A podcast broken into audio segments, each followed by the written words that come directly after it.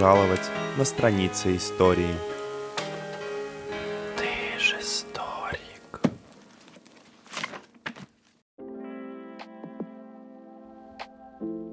Я вот слышал, что сегодня у нас есть э, в нашей импровизированной подкаст-студии человек, который э, знает много о двух очень важных для социалистического или коммунистического сообщества людях.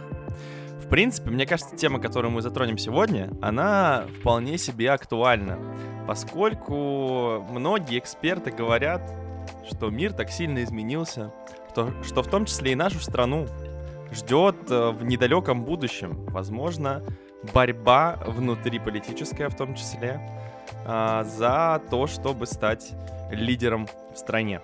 Назовем это так. И много лет назад а, в нашей стране происходили определенные яркие события, которые привели к тому, что у власти оказались партия большевиков, которая начала строить свой политический курс. А в этой партии на самом деле было очень много ярких личностей, и о двух этих личностях мы сегодня поговорим. Речь идет о Троцком и Сталине и конкретней об их противостоянии. Сегодня нас будет не, как обычно, двое, как последнее время, да, было двое, а сегодня у нас есть гость и эксперт в этой теме. Это наш хороший товарищ, его зовут Илья. И я сегодня здесь. Илья, привет. Здравствуйте. Вот, и, конечно, Коля, как всегда, мой соведущий, он э, здесь, он с нами.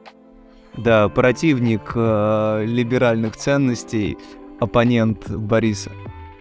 Слушайте, да, про либеральные ценности у меня тут были споры насчет того, что такое либеральные ценности и так далее. А, очень классный был, опять же, подкаст, который называется «Сигнал», и там рассказывали про то, как слово «либерал» стало ругательным в современной истории России. На самом деле интересная тема, я думаю, что мы ее как-нибудь затронем. Но сейчас совсем не о либералах пойдет речь.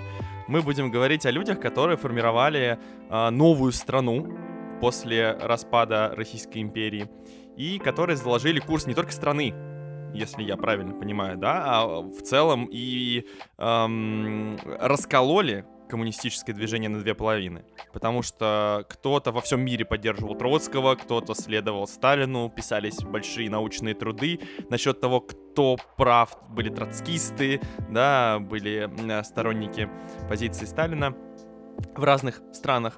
Поэтому мы решили, что тема будет важна, и решили, что сегодня мы рассмотрим именно эту тему. И просто даже сегодня эти две личности не дают покоя многим из наших соотечественников, кто был прав, кто виноват, да, как ты сказал, в судьбе России, по взглядах на коммунизм, но даже сейчас, в наше время, казалось бы, нет Советского Союза уже сколько лет, и этих личностей тоже уже давно нет. Но до сих пор вот если кого-то называют, например, троцкистом, это звучит больше в негативном ключе. Обычно все, что связано с Троцким, у нас воспринимается максимально негативно, отрицательно. А вот со Сталином чаще всего у нас от, соотносится все самое положительное, позитивное, победа, достижения и так далее. Вот до сих пор этими фамилиями маркируют определенных людей, ставят прям клеймо. Ты троцкист, ты сталинист, и сразу становится понятно, кто есть кто. А давай мы спросим у Ильи, а, прежде чем начать. Илья, скажи, пожалуйста, а есть ли у тебя а, какая-нибудь четкая позиция насчет вот этой темы? Ты кому-то симпатизируешь, или ты все-таки находишься а, вне битвы, скажем так, и как а, одно из направлений да, в исторической науке, когда ты должен быть над происходящими событиями и не испытывать никаких а, чувств ни к одной, ни к другой стороне, чтобы они были максимально объективными? Ну, я в свое время закончил исторический факультет, и поэтому, конечно, меня учили, что мы, как историки, должны объективно оценивать любую историческую фигуру.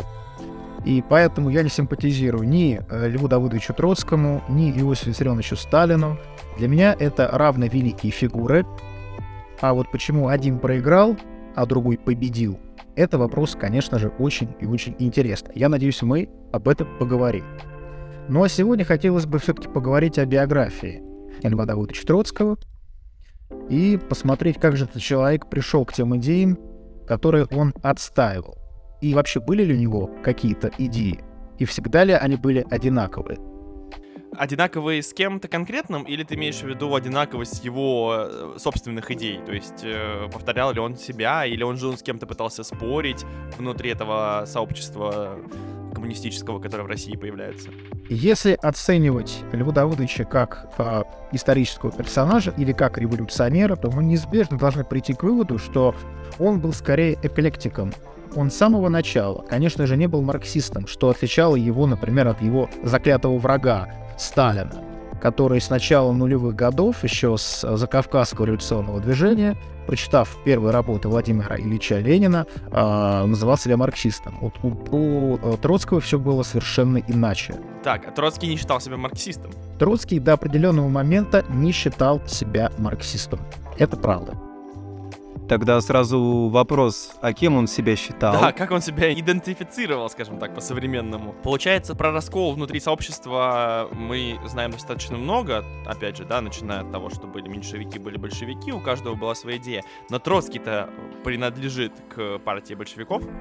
Формально он принадлежит к партии большевиков только с лета 1917 года, когда он в числе межрайонцев такой организации присоединился к э, Ленину и его сторонникам, когда понял, что они совсем скоро возьмут власть. Но очень важно отметить, что в 20-х годах, и особенно в 30-х, когда он уже был, по выражению его биографа Исака Дойчера, безоружным и изгнанным пророком, он его так называл.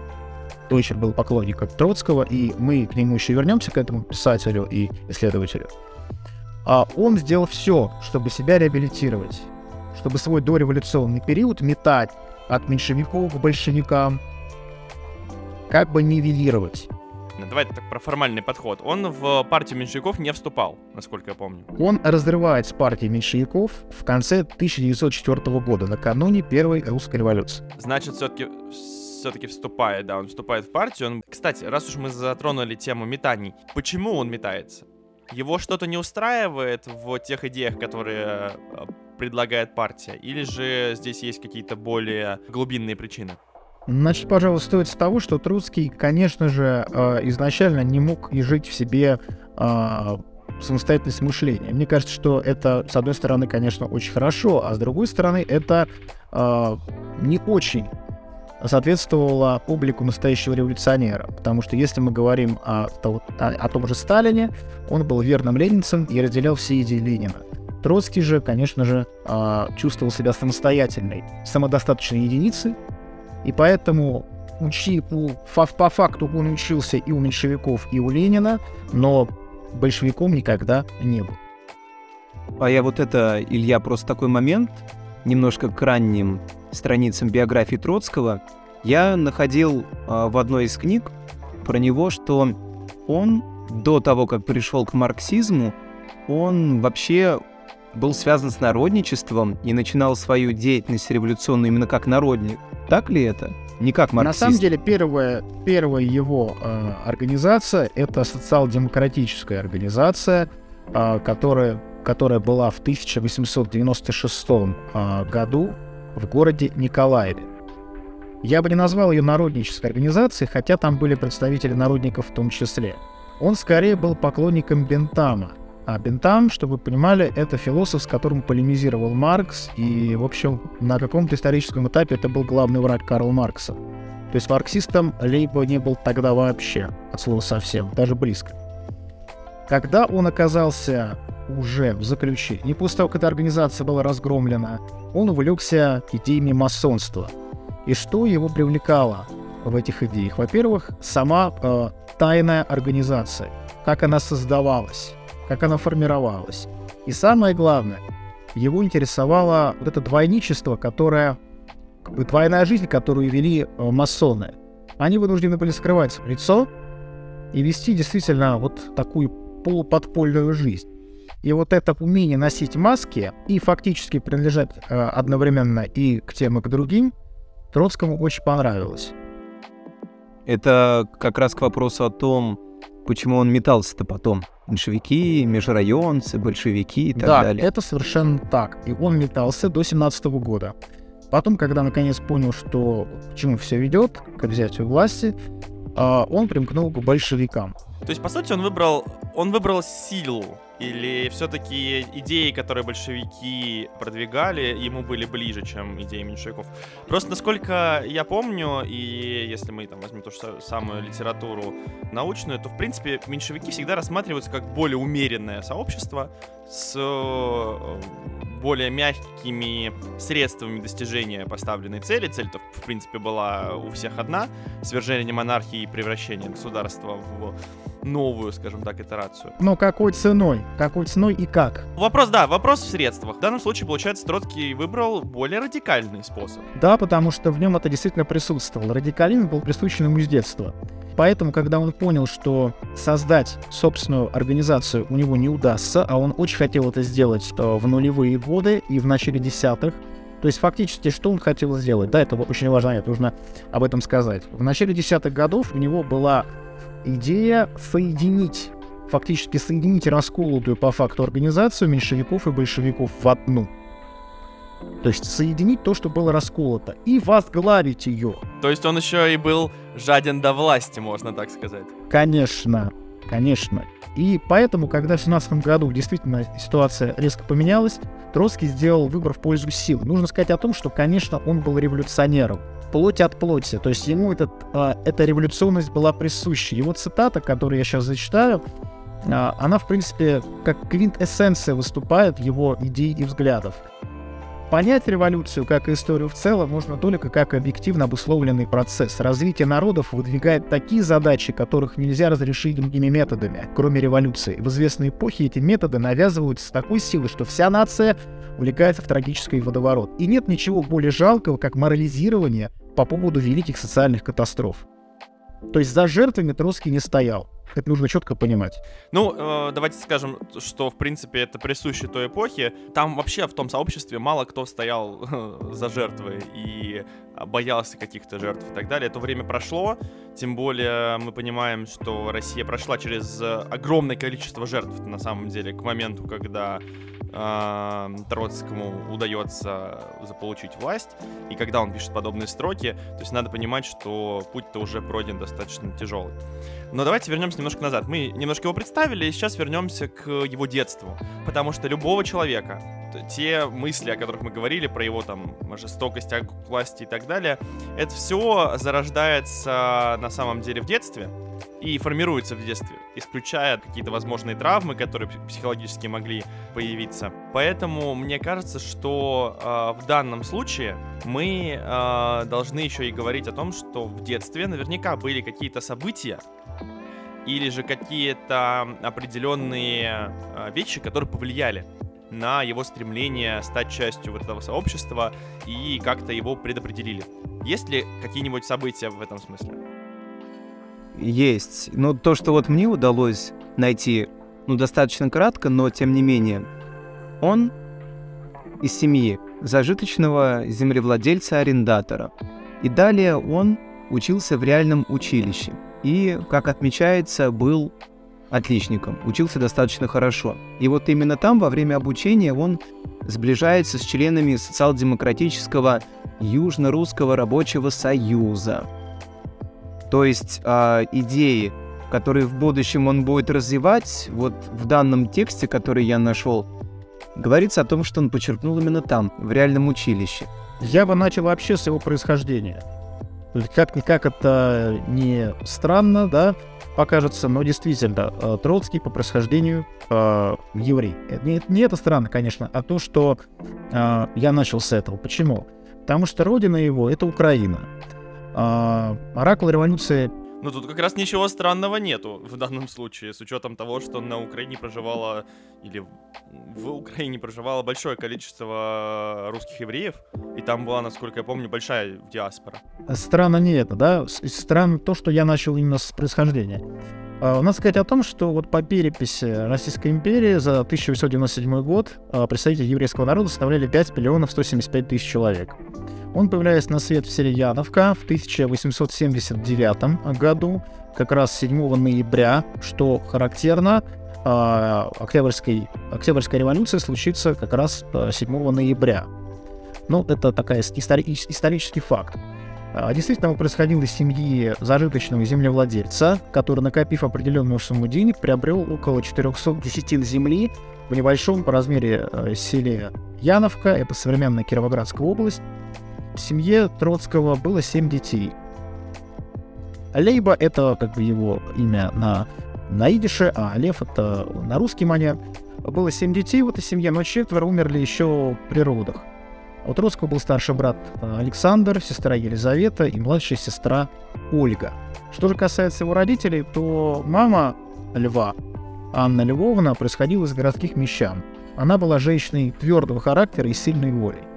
А отец сыграл в жизни Троцкого все-таки большую э, роль, поскольку конфликтов у него с отцом довольно много было, особенно в период подросткового возраста. Если мы почитаем его мемуары, которые он написал под названием «Моя жизнь», то он вспоминает свои первые детские годы, ну, конечно, с теплотой, но и в то же время с какой-то сухой скупостью. То есть он писал их хладнокровно, без эмоционально. Гораздо тщательнее и живым интересом он описывал пребывание в Одессе, когда переехал э, туда к родственнику матери, Шпенсеру, для продолжения учебы. Получается, у него не, не было особой связи с семьей, или просто с местом, где он жил. Э, но при этом он э, тянулся к каким-то определенным, наверное, знаниям, да, и хотел как-то себя продвигать. Мальчик действительно, мальчик действительно был э, очень хорошо образован, уже к десятилетнему возрасту он читал книги, большое количество. И надо сказать о том, что с детства у него, примерно с 8-9 лет, обнаруживаются первые приступы эпилепсии. Болезнь, которая так или иначе сопровождала его до конца жизни. Он ее тщательно скрывал от всех. И опять же, забегая вперед, скажу, что ну, ни для кого не секрет, что эпилепсия проявляется в особо, скажем так, критические эмоциональные минуты переживания, когда человек очень сильно волнуется. И вот если мы берем внутрипартийную борьбу, которая будет происходить в 20-е годы, после того, как болезнь Ленина стала для всех э, очевидностью, особенно в период с 23 по 25 годы, то во многих ключевых моментах, когда требовалась решительность Троцкого, присущая ему, он либо отсутствовал, либо его по причине состояния здоровья не было, например, на заседаниях каких-то, и многие связывают это именно с приступами эпилепсии. То есть, с одной стороны, он был замкнут в себе из-за своей болезни, а с другой стороны, он, конечно же, а, в силу знаний, которые у него были, и природные, и а, выработанные в себе, да, он стремился к лидерству. Как, кстати говоря, свой заклятый враг Сталин. Но если еще к пути его вернуться, да, то есть после окончания учебы, а, точнее, давайте так, во время еще учебы 1896 году он оканчивает реальное училище, и он вливается, по сути, да, вот в эту революционную деятельность. Соответственно, примерно в этот же период стало понятно, что ну, в России оставаться ему долго будет невозможно, потому что его арестовывают в первый раз, правильно? И отправляют в ссылку в самое известное место, куда отправляют в ссылку, а именно в Сибирь в Иркутске, если быть совсем точно, Усть-Кут. Но это будет э, все-таки как бы расстрел пятилетний промежуток, очень пятилетний промежуток пребывания его. Сначала в Николаеве, а потом в этой ссылке, откуда он сбежит, и потом приедет знакомиться с Лениным э, в Европу. Э, значит, началось все с того, что в Одессе он пробыл, в Одессе, куда он переехал из Яновки, он пробыл до 1896 года, потом он переезжает в Николаев, да, для того, чтобы завершить обучение, так как в реальном училище, где он учился, не предоставлялась возможность пройти э, весь курс. И в Николаевский период нужно считать отправной точкой его революционной карьеры, если так можно выразиться. Он знакомится с группой Шлиповского, это такой кружок по интересам, да, с активной жизненной позицией. Там были ребята, э, конечно, они э, были подпитаны этим революционным пафосом, да, переустройства общества, и фактически все встречи проходили в этом саду, в саду у дома Швейковского. Uh, надо сказать о том, что вот что его характеризует больше всего. Да, тогда он вообще не был знаком даже с основами марксизма. Ничего не знал даже о народниках. И пробелы в знаниях Бронштейн тогда и впоследствии действительно будет uh, компенсировать в чтении, о чем мы уже говорили. Uh, а дальше, действительно, Южно-Русский Союз, а дальше заключение, за распространение листовок незаконное, и в 1897 году он э, был арестован. И спустя какое-то время он вместе со своей э, влюбленностью, пока еще не женой, Александрой Соколовской, которая была его, кстати говоря, старше на э, лет 7 даже, отправляется в ссылку. Она последовала за ним, скорее, в ссылку в э, Иркутск. Конкретно в э, Усть-Кут. Это такой заброшенный поселок золотоискателей. И, кстати, я находил информацию, что потом он жену и двух дочерей, которые у него будут, он их покинет, оставит. Это так? Совершенно верно. Совершенно верно. Это правда, да. Он покинет, потому что э, они договорятся с супругой о том, что ему нужно бежать. А бежал он почему? Потому что он понял, во-первых, что пребывать в ссылке ему уже невозможно. Да, ему нужно как-то развиваться, это во-первых, а во-вторых, потому что, э, как опять же гласит легенда, он получает письмо от революционной организации и фактически совершает побег. Совершает побег он из Верхоленска, и после побега направляется в Самару, где сходится с Крыжижановским, это руководитель бюро русской организации «Искра». И вот здесь, на самом деле, очень интересно, потому что до сих пор непонятно, вот как э, молодой, ему было 22 года, молодой, без связи абсолютно, да, без денег, ну, без денег понятно, тогда все были без денег практически революционеры, у них не было средств больших, а, человек очень быстро, буквально вот моментально, если хотите, за пару месяцев обрастает связями. И не просто с какими-то революционерами, да, а с главными лицами революционной партии РСДРП. И фактически входит в ближайший оперативный круг. У него не было времени и возможности продемонстрировать главное свое качество, это ораторское мастерство, которое он будет брать до определенного момента, да, с 18 года по 23-24 включительно, и всех завораживать. У него ничего не было. И вот как это происходит, до сих пор на самом деле непонятно. История умалчивает. Видимо, он проявил свои коммуникативные качества, умение общаться. Как говорят, язык э, далеко ну, доведет. Да. В данном случае давайте немножечко пока остановим биографию Троцкого и э, немножечко посмотрим на его прямого конкурента в данном споре. А, на Сталина. И конкретнее я сейчас задам вопрос, а мы через представление его биографии потом, я думаю, на него ответим. Меня вот что заинтересовало. На самом деле, если посмотреть на многих выдающихся деятелей нашей революции, ну, наверное, не только нашей в целом, это люди, которые часть своей жизни прожили за рубежом, а потом приехали делать революцию в Россию. Уехали они все примерно по одной причине, потому что ссылки, потому что вариантов оставаться на родине у них особо не было что их ждало, все понимают. Но есть интересный момент с тем, что а вот как раз-таки единственный, кто по сути-то и сумел победить в этой схватке, Сталин. Э, он, по сути, единственный, кто из крупных лидеров не уехал. Он остался. Отсидел все свои сроки, и все время до начала основных событий революции он оставался в Российской империи, и э, оставался здесь. Руководил до приезда Ленина основными направлениями деятельности партии. Интересно, что-нибудь про вот эту вот вынужденную миграцию пишет ли Троцкий? Говорит о том, что она-то повлияла, в принципе, хорошо. Они там все с друг другом общались, они смогли в свободной обстановке строить планы и так далее. Но с точки зрения того, а, что революцию делают руками, делают ее на месте, получается, у Сталина есть неоспоримые преимущества. Как вы считаете? Я считаю, что безусловно. А, и тут надо сказать о том, что сам характер Иосифа Виссарионовича, он отличался резко от э, характера Льва Давыдовича. Конечно, Троцкий э, был мастер, как бы мы сейчас сказали, эпатажа. Он умел производить впечатление, вот этот внешний лоск в нем присутствовал. А Сталин, он был, что называется, таким простым, так, огрубляя мужиков. При этом хорошо образованным.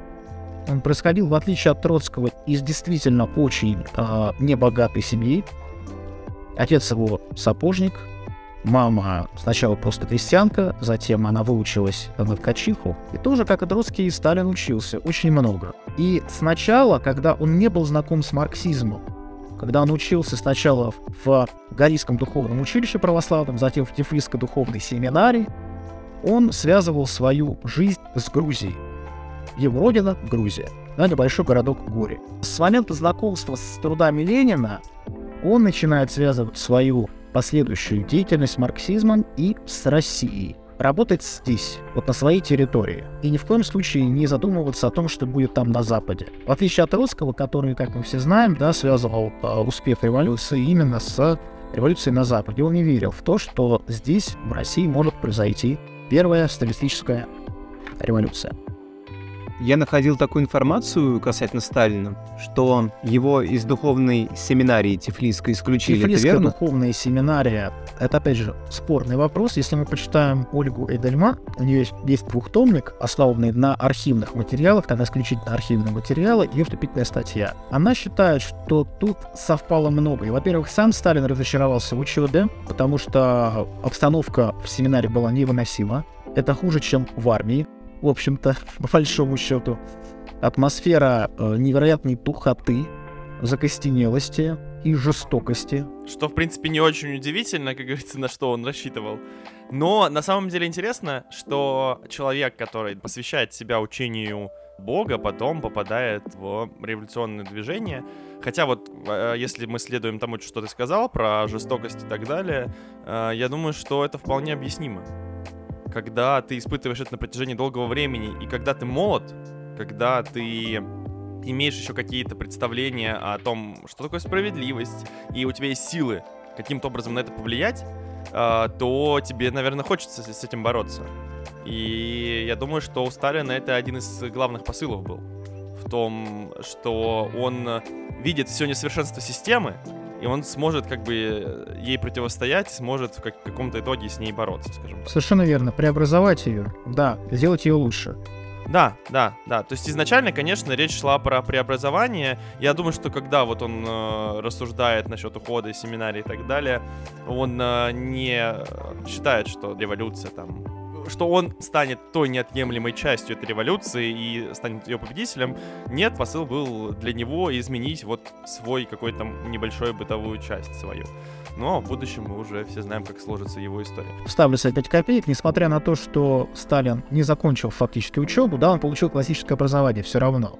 Он прочитал классические произведения, он, а, например, мог похвастаться тем, что семинария а, сформировала и закалила его характер, и свои последующие, кстати говоря, революционные тексты, статьи, прокламации, речи, выступления Куба, а именно так э, он будет называть себя, подписывать свои статьи, первый псевдоним, который он себе изобретет и возьмет в честь одного из героев, если я не ошибаюсь, произведения Казбиги, такой грузинский поэт, а он будет строить в классической катехистической форме вопроса-ответа, то есть повторяя основные положения, идеи по три раза, что значительно упрощало усвоение для простого рабочего читателя. И дальше, когда он из семинария уходит, он устраивается в работу в Тифлисскую обсерваторию. До определенного момента он работает там около полутора лет, а затем уже переходит на полностью нелегальное положение. Вот, кстати, касательно нелегального положения, у нас просто многие противники Сталина всегда любят делать акцент на том, что он, когда вступил в социал-демократическую организацию Месаме Даси, так она называлась, что они занимались э, проведением экспроприаций на Закавказье, ну, что он, грубо говоря, обыкновенный бандит, грабитель. Вот как это, Илья, прокомментировать? Он действительно просто уголовник какой-то или это действительно вот борец, революционер, то есть он грабил не для себя, а для революционного движения. Смотри, то, что он грабил не для себя, а для революционного движения, не делает его не бандитом и не уголовником. По законам Российской империи тогда он грабил. Э, как бы все, вот тебе, мне кажется, ответ на этот вопрос. Ты прав. Все верно. Нет, здесь просто вопрос, э, грубо говоря, человек, который грабит исключительно для себя, и человек, который грабит, грубо говоря, для того, чтобы помочь бедным, обездольным, голодным и так далее, это немножко разные вещи. Понятно, что факт грабежа от этого не меняется, но моральная сторона кардинально Я меняется. господа, товарищи, а, кто-то господа, кто-то товарищи, решайте для себя, кто, то есть кто. А, на самом деле Сталин не принимал и не руководил эксами. архивами, архивными данными это не подтверждается. Это точно такая же э, утка или байка, если хотите, как и то, что Сталин был агентом охранки. А кто принимал? Его товарищ Камотер Петросян, который и организовал, если вы говорите конкретно о, о самом известном да, эпизоде из таких эксов, как их называли сокращенно, да, экспроприаций, это ограбление Тифлисского дилижанса в 1907 году. Это произошло как раз тогда, когда на очередном съезде, на котором присутствовал, кстати говоря, и Ленин, эксы были формально, ну и фактически запрещены. То есть сначала они были запрещены, а потом происходит вот это событие. Выручка была очень большой, кстати говоря, но Сталин, повторяю, да, архивными материалами, а, подтверждается, это не участвовал в экспроприации. То есть, еще раз, просто это важно. Ленин экспроприации не поддерживал. Это было запрещено для партии РСДРП. Смотри, а Ленин закрывал на это глаза. Конкретно. Он знал, знал, что экспроприации проходят. Да. Это важно. Это то, что я хотел да. сказать, что Сталин тоже, получается, знал, что делают его ближайшие соратники на его территории. Просто, как бы, может быть, да, получается, сам он лично в этом не участвовал, как я понимаю, но э, и не осуждал особо, и не запрещал, будучи одним из лидеров, э, как бы действовал в русле того, э, что делали тогда. То есть получали, появлялась необходимость и тому подобное. Ну, слушайте, революция это грязное дело. Э, как бы с этим не спорит никто. И как, и как сказал дедушка Ленин, что революцию в белых перчатках не делают. Но по сути так и есть на самом деле. Невозможно победить в борьбе с э, государством, в данном случае с Российской империей, которая имеет э, монополию на насилие, имеет возможность отправить тебя в ссылку, в тюрьму, может, имеет право тебя и казнить. И при этом э, просто лозунгами, э, разговорами и так далее. Ни о каком гражданском обществе в аграрной стране с крестьянами на тот момент ты говорить еще не можешь. Потому что как такового рабочего класса, который имел бы возможность составлять какую-то сильную конкуренцию или иметь свое мнение, тогда еще в России не было, да, в отличие там от западных стран. Пролетариат был, но он был действительно еще не самостоятельный, совершенно верно. Он был-то естественно, и рабочий класс существовал. Просто вопрос именно в том, что никакого никакой политической субъектности у этих людей тогда еще не было. У них была задача выжить, у них была задача как бы наладить свой быт в лучшем случае. Да, очень хороший показатель для меня, который на самом деле не изменился, по сути, до сих пор. Если мы немножко там сравниваем ситуацию ту с ситуацией нынешней, вот хождение в народ которое было знаменитое, когда ходили революционные элементы по деревням и пытались сказать, ребята, вы посмотрите, как вы живете, но у вас же все тяжело, вас эксплуатируют, давайте мы как-нибудь сплотимся, так мы сейчас вам объясним. Что с ними делали? Слали к ядрене фи... Да, сдавали полиции, били, выгоняли, а кто-то, кто слушал, послушал, покивал головой и сказал, ну, ладно, что-то непонятное на каком-то там языке несет и Дело в том, что крестьяне вряд ли знали слово «эксплуатировали». Вот, но... Да, к вопросу. К вопросу о. Касательно хождения в народ, там еще такой момент был интересный, что крестьяне, они более-менее слушали до тех пор, пока революционер не начинал им говорить что-то про батюшку царя. Вот тогда крестьяне сразу понимали, что, о, это плохой парень, это без сатанист, преступник, который посягает на святая святых, поэтому все, сейчас мы его быстро сдадим куда надо, ему объяснят, как жить. Кстати, я бы хотел а, вернуться к теме этих экспроприаций, просто такой вопрос интересный. Экспроприации. Я так понимаю, они проходили ну, по четкому отбору. То есть экспроприации проходили не у каких-то бедных там людей и ни у кого попало.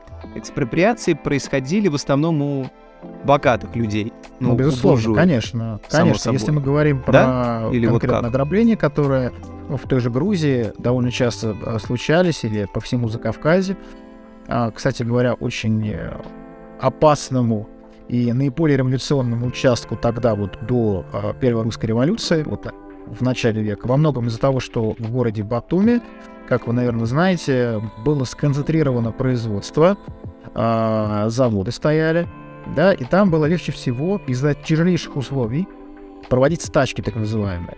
Действительно, экспроприации проходили, как правило, в городах крупных и грабили банки, то есть грабили выручку государства.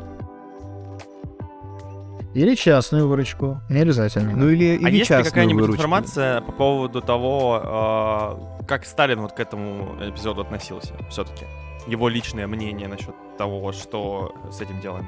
Я думаю, что он был за, просто потому что Я полагаю, что у него была такая же точка, как у, точка зрения, как у Ленина. это не, это не хорошо, но поскольку это нужно делу революции, надо делать. Совершенно верно. Такая концепция. Это логично на самом деле, вполне себе понятная вещь, потому что, опять же, еще раз говорю, что революция это дело достаточно грязное, и на это нужны средства, их где-то нужно найти и изымать. Интересен мне здесь момент того, что с ним происходит э, в момент становления со Сталиным. То есть, опять же, есть ли какая-то отправная точка, где вот он понимает по его воспоминаниям, мемуарам, я пытался тоже найти, но вот поскольку времени было не так много и объем информации очень большой, я не нашел, где бы его было воспоминание, чтобы вот он понял все. Сейчас революция, и я ее лидер.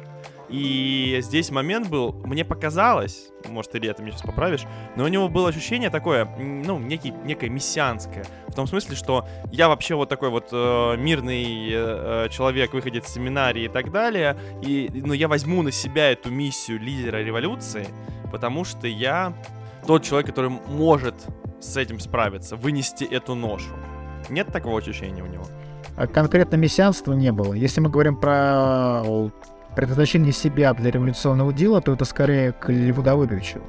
Сталин в этом плане, он не случайно, я говорил, что он был верным ленинцем, он был последователем Владимира Ильича. Я могу, например, сейчас вспомнить, что он говорил о Ленине. Он отмечал веру Владимира Ильича Ленина в пролетарские массы и отказ вот от таких пережитков аристократизма, что ли, надменности, поведения. Кстати говоря, того, что будет а, ему, Сталину, не нравится в поведении Троцкого. То есть попытка привлечь к себе внимание дешевыми спецэффектами, при котором вот руководители, избранная группа людей, действует отдельно от пролетарских масс. Сталина восхищало в Ленине умение держать этот необходимый баланс в политической борьбе с оппонентами, реагировать на малейшее изменение ситуации и в то же время сохранять верность теоретическим принципам партии. Партия все, а мы ничто. По большому счету, вот, кто думает Жугашвили, Коллективизм такой некий, да? да, в пятом году. И, кстати говоря, это не случайно и сыграло свою роль в 20-е годы, в период партийной борьбы. То есть Сталин, в, при всем том, что, конечно, у него было стремление к власти, конечно, как у любого человека, который к этой власти был приближен или в ней оказался, но все-таки он не считал себя выше партии. Для него а, само понятие, да, партия — это не пустой звук. И это очень важно понимать. Для Троцкого это был такой хаотичный выбор.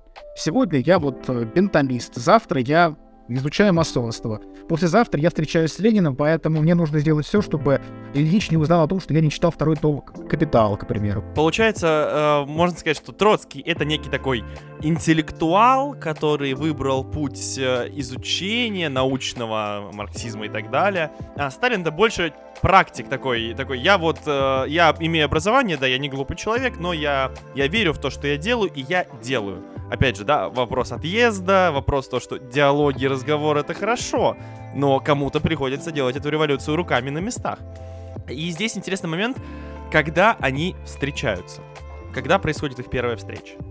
На самом деле, э, они друг друга видели еще до революции, конечно. И в пятом году на съезде, если я не ошибаюсь, в Таммерфорсе, тут надо уточнить год, это может быть и седьмой год.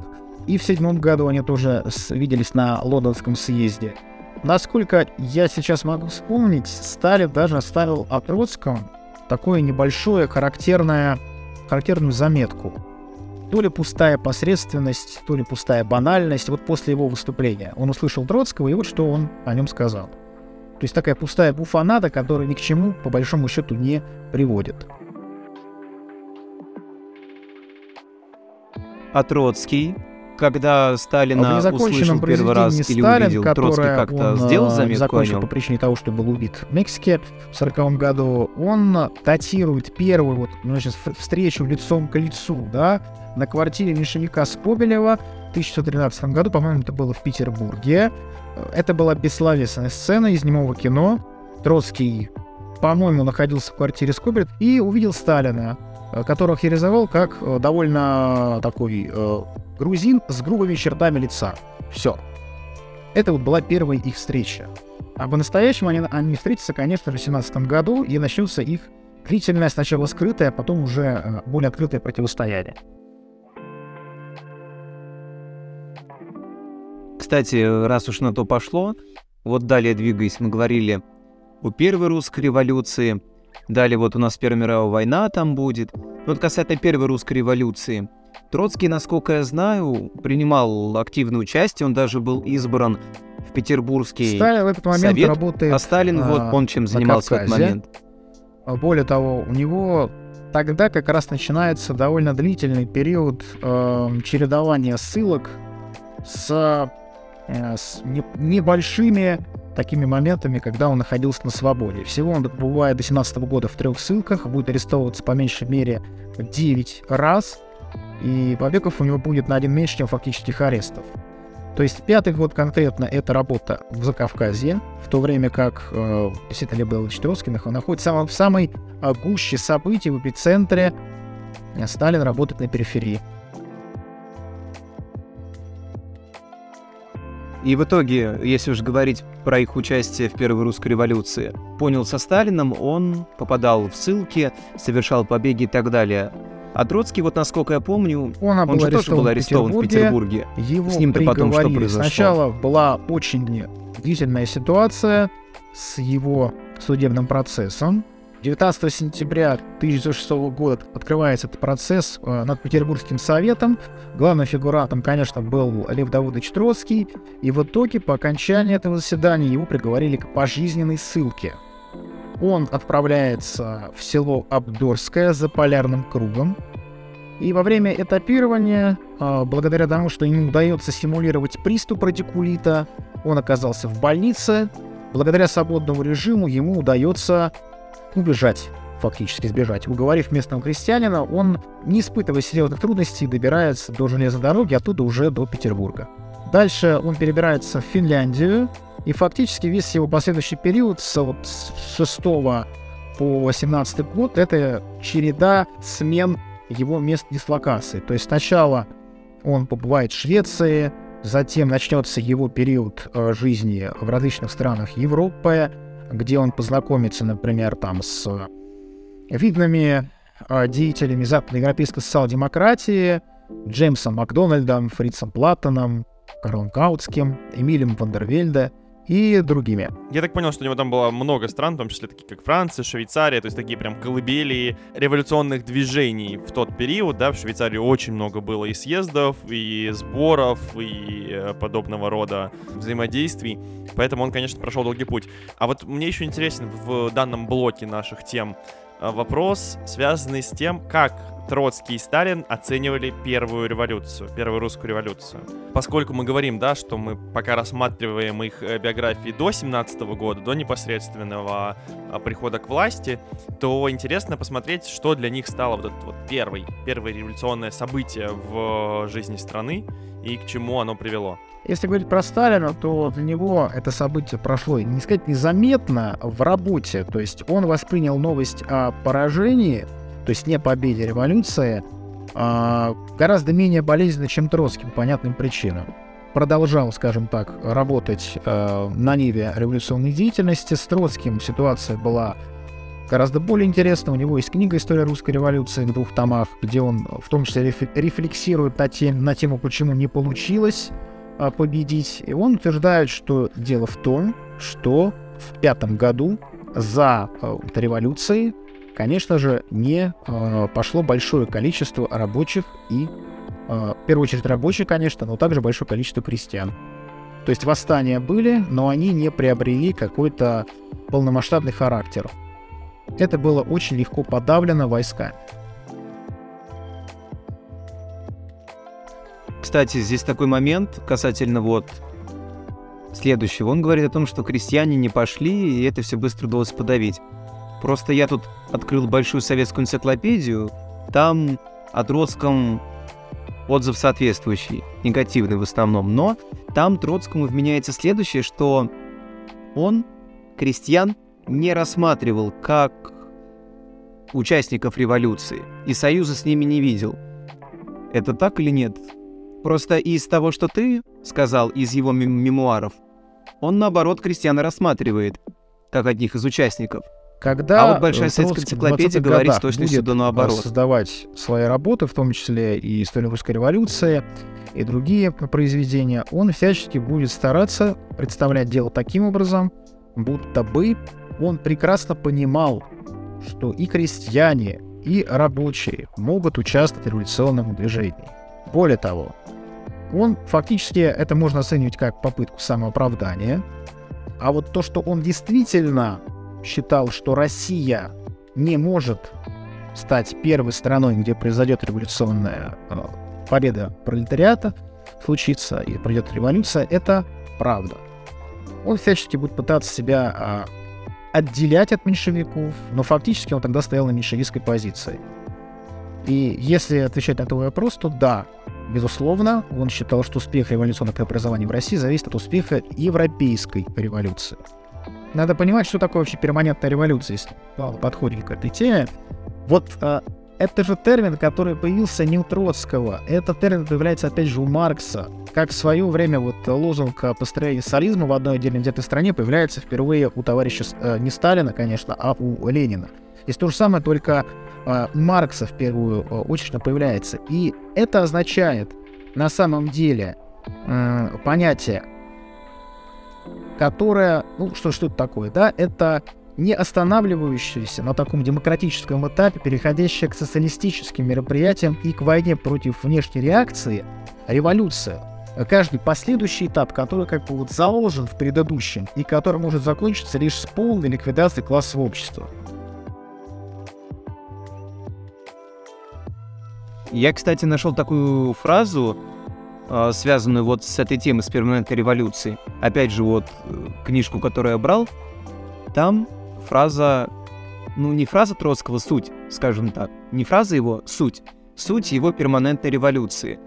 Социалистическая революция начинается на национальной арене, развивается на интернациональной и завершается на Ну, мировой. На самом деле, Тут все укладывается вот в такой простой о тезис. Конкретной теории, то перманентная революция ну, по Троцкому это не есть какой-то изолированный скачок пролетариата, да? Это есть перестройка всей нации под руководством пролетариата. И вот что он писал. Это он писал не в пятом году, это писал он уже в 20-х годах. И как бы ответ на письмо Карла Радека, ну, это уже 20, конец 20-х годов, когда он утратил все влияние в партии и был изгнан из нее. И он утверждает, что именно так и представлял себе перспективу перманентной революции. То есть отличие перманентной точки зрения а вот от ленинской, которую, собственно, Троцкого и били, да, Лениным, авторитетом Ленина били по Троцкому, выражалось политически в противопоставлении лозунга диктатуры пролетариата, опирающегося на крестьянство, лозунгу демократической диктатуры пролетариата и крестьянства. Это вот то, то, что он пишет. Но на самом деле, конечно, это было не так. Спор между Лениным и Троцким шел о политической механике сотрудничества пролетариата и крестьянства. То есть можно ли допускать их до каких-то решений, получается? Конечно. Должны ли они иметь представительство? Должны ли они созда- входить в рабочие группы и так далее? Кстати, это интересный момент с учетом э, обстоятельств э, в какой стране совершается революция, да? Э, Вообще вопросы, связанные с э, крестьянством и что их пытались решить таким образом, э, это очень интересно, что вообще шли разговоры о том, что мы будем их включать или нет, э, с учетом, что крестьянство занимает, по-моему, 85, а то и все 90% населения страны, если мы э, берем в масштабах всей э, Российской империи в тот момент. На самом деле, здесь интересный момент, хотелось бы затронуть, завершая эту часть, поговорить о том, все-таки, что э, каждый из, из э, наших героев вынесли для себя вот в этом их долгом пути с детства до момента начала 17 года, до революционных событий, в каком они настроении подошли к этим событиям и верили ли они в то, что они действительно могут произойти. Если говорить о Троцком, то он жил этой идеей. Он жил желанием э, сделать революцию. Именно сам процесс его интересовал. Его интересовало, что будет в дальнейшем, как будет страна строиться, какие преобразования придется э, и шаги придется предпринимать. Ему интересовала сама задача. Вот как будто галочку поставить. Я хочу сделать революцию. А там посмотрим. А что касается Сталина, то здесь ситуация несколько более сложная, поскольку если мы посмотрим на его э, последние 3-4 года, он пребывал в ссылке в Туруханском крае, э, и на самом деле революционной работой не занимался. То есть, когда он приехал в Россию в 17 году, то есть приехал вот в Петроград, он был, ну не то что потерян, да, но он как бы не мог долго сориентироваться, что ему как бы делать, как, как ему себя вести, да, как вот, потому что действительно Ленина не было, Ленин был за границей. Кто там был тогда? Каменев, его товарищ, молодой рабочий по фамилии Молотов, и вот они взяли руководство правдой. Главное тогда газеты партийной. И стояли совершенно правильно, указывает Троцкий, стояли тогда они фактически на меньшевистские позиции. То есть они не выступали с лозунгами о взятии власти. Они говорили, что ну да, надо договариваться с, у, с временным правительством, но может быть линия поведения временного правительства не такая уже плохая. Это краткое содержание их статей. И только с приездом Ленина Стоп. А вот а, по поводу Первой мировой войны. Троцкий, когда он был за границей, он же, опять же, был противником Ленина в вопросе Первой мировой войны. Он же выступал за то, что войну надо прекратить а, немедленно всем. Как говорится, ни побед, ни поражений. А Ленин, он говорил о другом, что надо войну империалистическую, войну гражданскую перезапустить. И вот Троцкий был его противником, Ленина, а Сталин. Но он, как верный ленинец, я понимаю, придерживался мнения своего учителя. Просто вот как они на Первую мировую войну смотрели, которая разгоралась э, вовсю. Против, а Сталин, мы мало что можем сказать о его позиции тогда, потому что он скорее был озабочен решением бытовых проблем тогда, с 13 по 17 годы. А, он пребывал в ссылке, и ему, мягко говоря, было не до ситуации а, в большом-большом мире, да, до Первой мировой войны. Трудно сказать, что он тогда думал.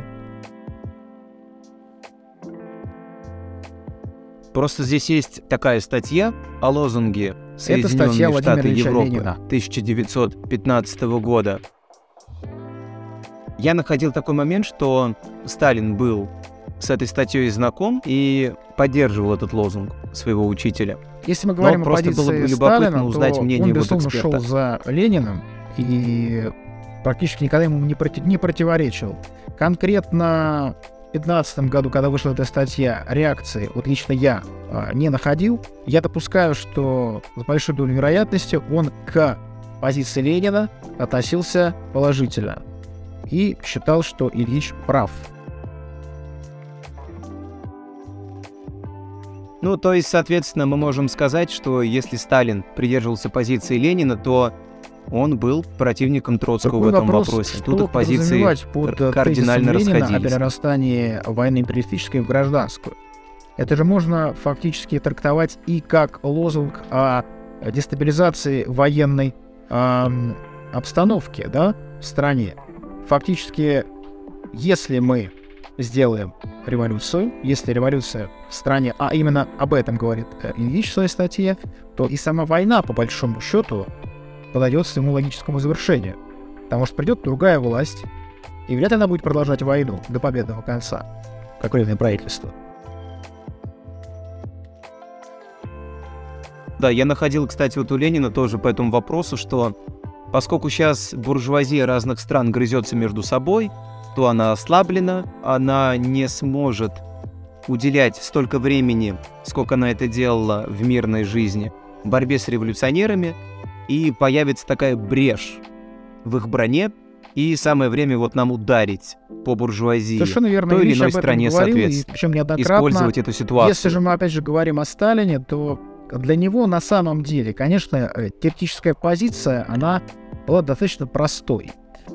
Главной его теоретической работой, если мы говорим о Сталине как о теоретике все-таки, да, и о его позиции, а, был и остается марксизм и национальный вопрос. Понятно, что когда он пришел к власти, из-под его пера вышло большое количество работ, но мы все-таки говорим о действительно такой серьезной, сильной работе, которая была написана в первую половину его жизни. Марксизм и национальный вопрос, где он действительно исследовал национальные аспекты Российской империи в контексте возможного революционного события, то есть возможной революции.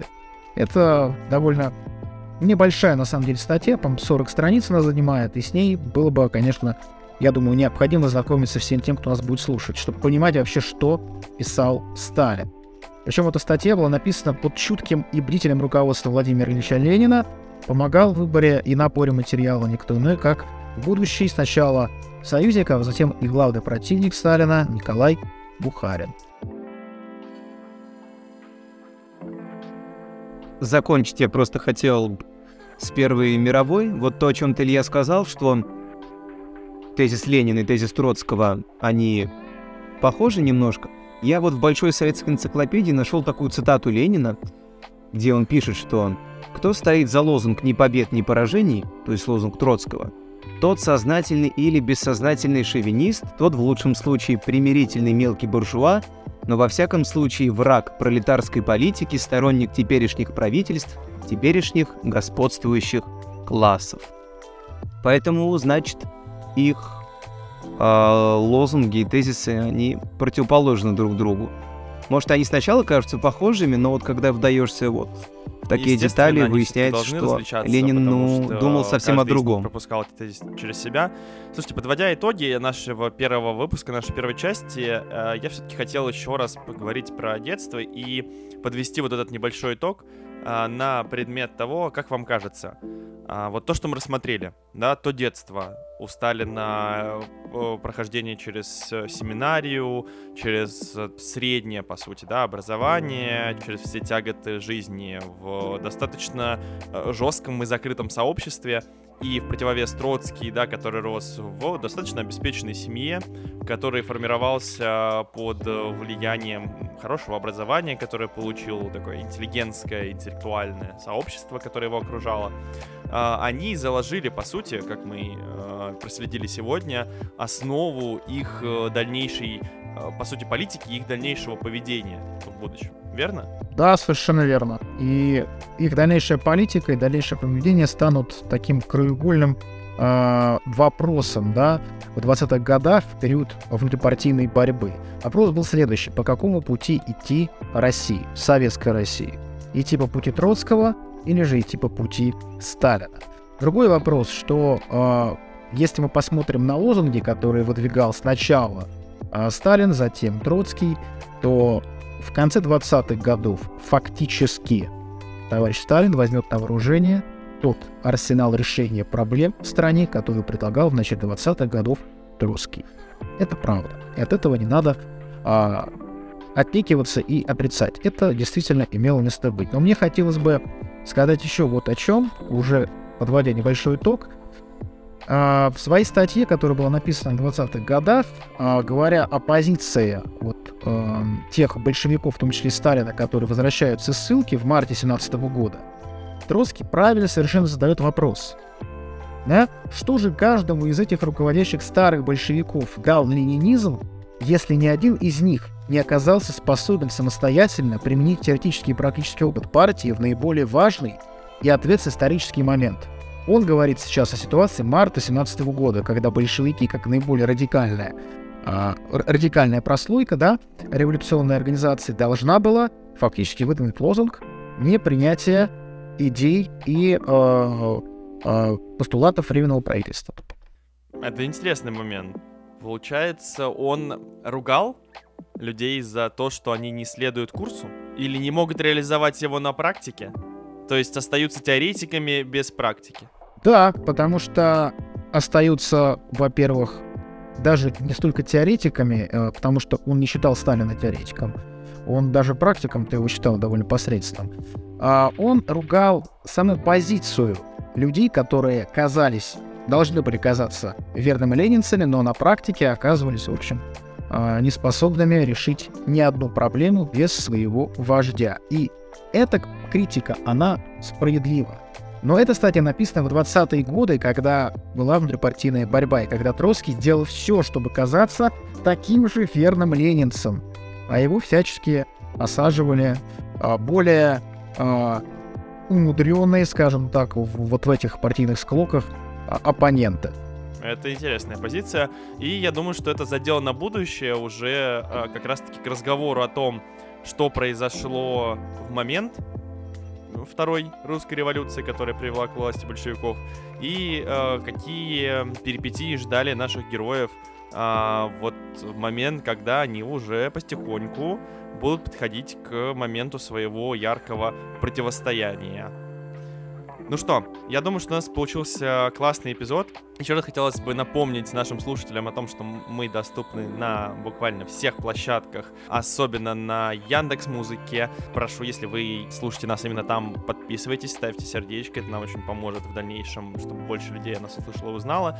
Это Apple подкасты и подкасты ВКонтакте, где у нас есть отдельная группа, где Николай э, вот как раз-таки готовит выпуск новый э, с видео, посвященный Сталинградской битве. Также я хочу напомнить вам о том, что у нас есть еще и страничка в одной известной социальной сети с картинками, которую вы можете также посмотреть. Она периодически тоже будет там обновляться. Ну и подписывайтесь на а, наши соцсети, на наш паблик ВКонтакте, там будет много интересного и не только научный контент, э, но и э, смешной, развлекательные картинки и многое-многое другое.